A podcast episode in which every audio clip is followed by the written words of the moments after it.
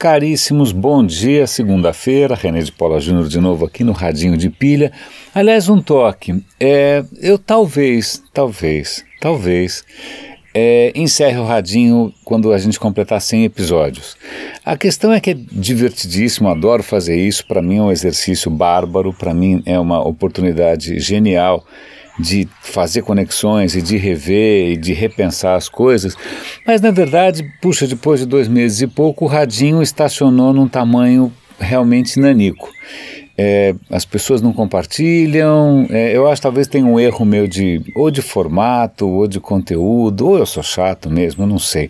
Mas então é muito provável que a gente esteja aqui no, na, nos capítulos finais aqui do, do Radinho, mais um mês e pouco aí, talvez eu, eu encerre. Mas vamos lá. É, vamos continuar é, com, com algumas notícias que, para mim, chamaram bastante atenção e eu queria compartilhar com vocês. A primeira delas eu não sabia, mas algum tempo atrás a IBM comprou o Weather Channel, que é um canal de previsão do tempo. Na verdade, ele não comprou o canal de televisão porque isso não dá dinheiro nenhum e também não agrega nada. É, ele, na verdade, comprou toda a base de dados, todo o negócio né, de, de previsão do tempo do Weather Channel. Para quê? Para acoplar isso, para ligar isso no Watson. O Watson, como vocês sabem, é aquela inteligência artificial da IBM que, em cima de dados existentes, o cara faz chover, né? metáforas meteorológicas à parte. Então a ideia é que com o Watson, é, com todo esse conhecimento de anos, de décadas e décadas de previsão do tempo, que ele consiga em breve fazer previsões do tempo com a precisão de quarteirões e vai vender isso. Né? Então, imagina para o agronegócio que interessante, imagina isso para quem vai fazer evento que interessante. Então, a gente começa a ver a inteligência artificial dando conta de uma das coisas mais intratáveis, que é justamente a previsão do tempo, porque são sistemas caóticos e complexos e é um caos. Bom, essa é a primeira notícia. Agora, falando em inteligência artificial, uma notícia rapidinho, vou dar o link também. O link está sempre ou na descrição aqui do SoundCloud, no, no, né? ou então se você for no radinhodepilha.com, os links também estão lá. Tá? Veja sempre os links, é legal.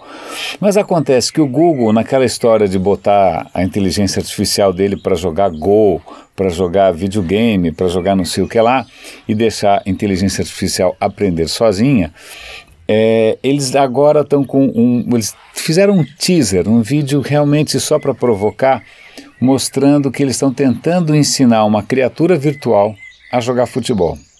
Parece uma formiguinha, parece uma aranha, parece uma aranha de quatro pernas que está ali num campo simplificado de futebol. E é, o que é curioso é que não só essa aranha tem que aprender a andar por conta própria, como ela tem que aprender a chutar e fazer gol por conta própria. Como você pode ver no, no videozinho, ela já está melhor do que eu. Andar até que eu sei mais ou menos, mas o negócio de fazer gol está muito além das minhas capacidades ludopédicas. Então, e aí isso me lembrou, isso não sei se alguém aqui vai lembrar, mas alguns anos atrás existia um screensaver, aliás não sei se quem lembra aqui de screensaver, porque isso é coisa de quem é muito antigo. Os monitores lá atrás, antes dos monitores serem de LED, OLED, LCD, o diabo, é, eles eram telas de televisão. Né? A, antes disso, inclusive, era tela de fósforo verde, mas eram telas, telas, eram televisores. Então, se você deixasse a mesma imagem o tempo todo ali, aquilo marcava a tela. Né? Vamos, você, vamos, você vai dormir deixa a mesma página do browser ali a noite inteira ligada, aquilo podia marcar, podia comprometer a tela. Então surgiram softwares que eram chamados de descansos de tela. Todos o Mac tem, o Windows tem até hoje, aqueles não fazem muito mais sentido é, na medida em que a, a, tecnologia das telas mudou, mas houve obras de arte, houve as, as torradeiras voadoras, houve o náufrago, houve realmente screensavers que marcaram época. E um screensaver que eu, que eu usava com muito gosto era um chamado Breve. Breve, na verdade, ele era uma simulação em que ele criava uma geração de criaturas, criaturas muito simples, feitas de polígonos, feitas de sólidos, tijolinhos, parecia coisa de Lego. E essas criaturas tinham que, por conta própria, aprender a andar. Né? E aí o que acontece? Essa primeira geração, uma era um pouco diferente da outra, como se fossem mutações. Essa primeira geração tentava andar por algum tempinho e aí, um, num processo de seleção, entre aspas, natural, os melhores candidatos davam origem a uma outra geração que ia tentando aprender a andar melhor que a anterior. E se você deixasse esse screensaver funcionando né, por muito tempo, é, essas criaturas iam evoluindo das maneiras mais estranhas, umas minhocas, umas coisas com perna, umas cadeiras loucas, tal, que saíam andando. Na verdade, era um processo muito, é, um algoritmo relativamente simples, né, de seleção natural. Você gerava mutações e ele literalmente aprendia a andar do zero. Claro, isso é um abismo né, com, com relação ao quanto evoluiu a inteligência artificial, porque agora, comparo agora, eu vou dar um link para um, uma daquelas criaturas para vocês verem como era tosco, compara com essa aranha do Google que já está jogando futebol, é realmente um salto.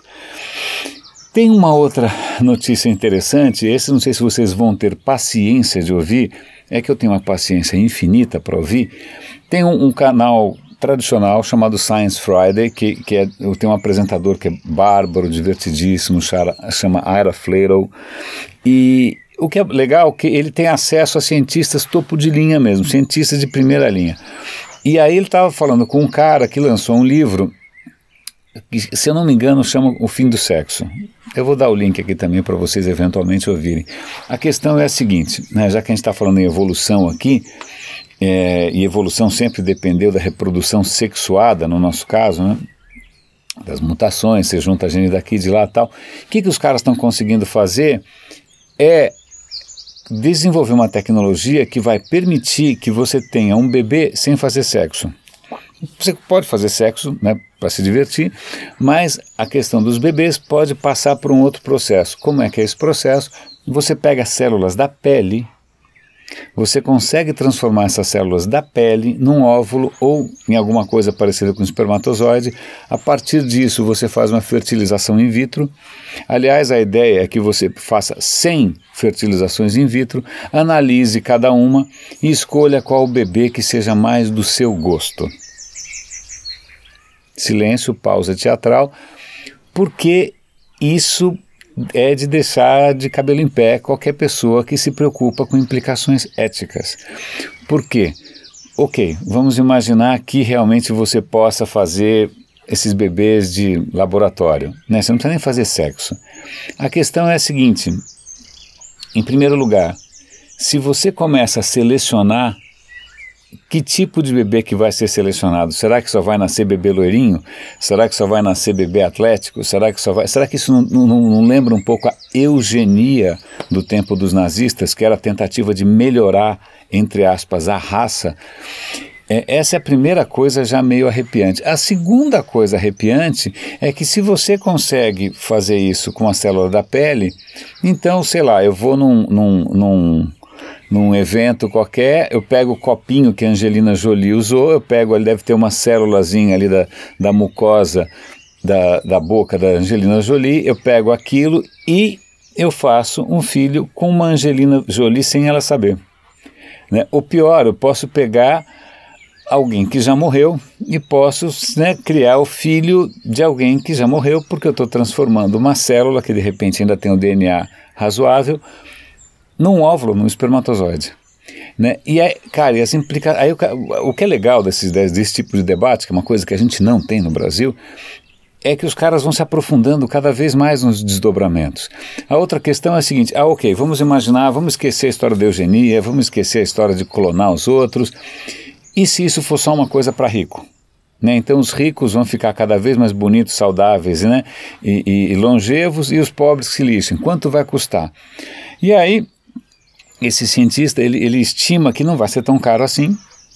Ele até imagina num, num futuro em que alguns países façam isso de graça para a população, pelo simples fato de que garantir bebês saudáveis, mesmo que custe uma grana, economiza uma grana do sistema de saúde do Estado, na medida em que quando nasce um bebê com alguma doença crônica, alguma coisa mais cabeluda, isso tem um ônus né, para o sistema hospitalar, etc. e tal. E as implicações não param por aí. É, você pode ter inclusive protestos de grupos religiosos pelo fato de que você vai pegar 100 embriões só vai usar um e os outros 99 você faz o quê? Então pode haver aí uma série de, de, de, de questionamentos. A questão é, tecnicamente é possível, nada impede que alguém já não esteja fazendo. Né? Então eu gosto sempre de chamar a atenção para essas implicações éticas, sobretudo porque nunca vai dar tempo mesmo, na hora que a gente perceber a casa já caiu, e o Skynet e sei lá o que mais, e todas as ficções científicas que a gente já imaginou, sobretudo as mais, é, as mais assustadoras, podem estar acontecendo debaixo do nosso nariz. Mas, de qualquer maneira, recapitulando, eu vou dar link aqui para IBM usando o Watson para prever o tempo, eu vou dar o link aqui é, para o Google com ensinando a jogar futebol. Eu vou dar link aqui para aquele screensaver, que na verdade esse screensaver já foi abandonado, nem sei se ele vai funcionar direito, tá? Mas eu vou dar um link lá para vocês eventualmente pesquisarem. E quarto, essa entrevista que eu acho extremamente interessante sobre a reprodução humana a partir de DNA de qualquer célula. Meus caros, é isso. Grande abraço. René de Paula Júnior falando aqui no Radinho de Pilha.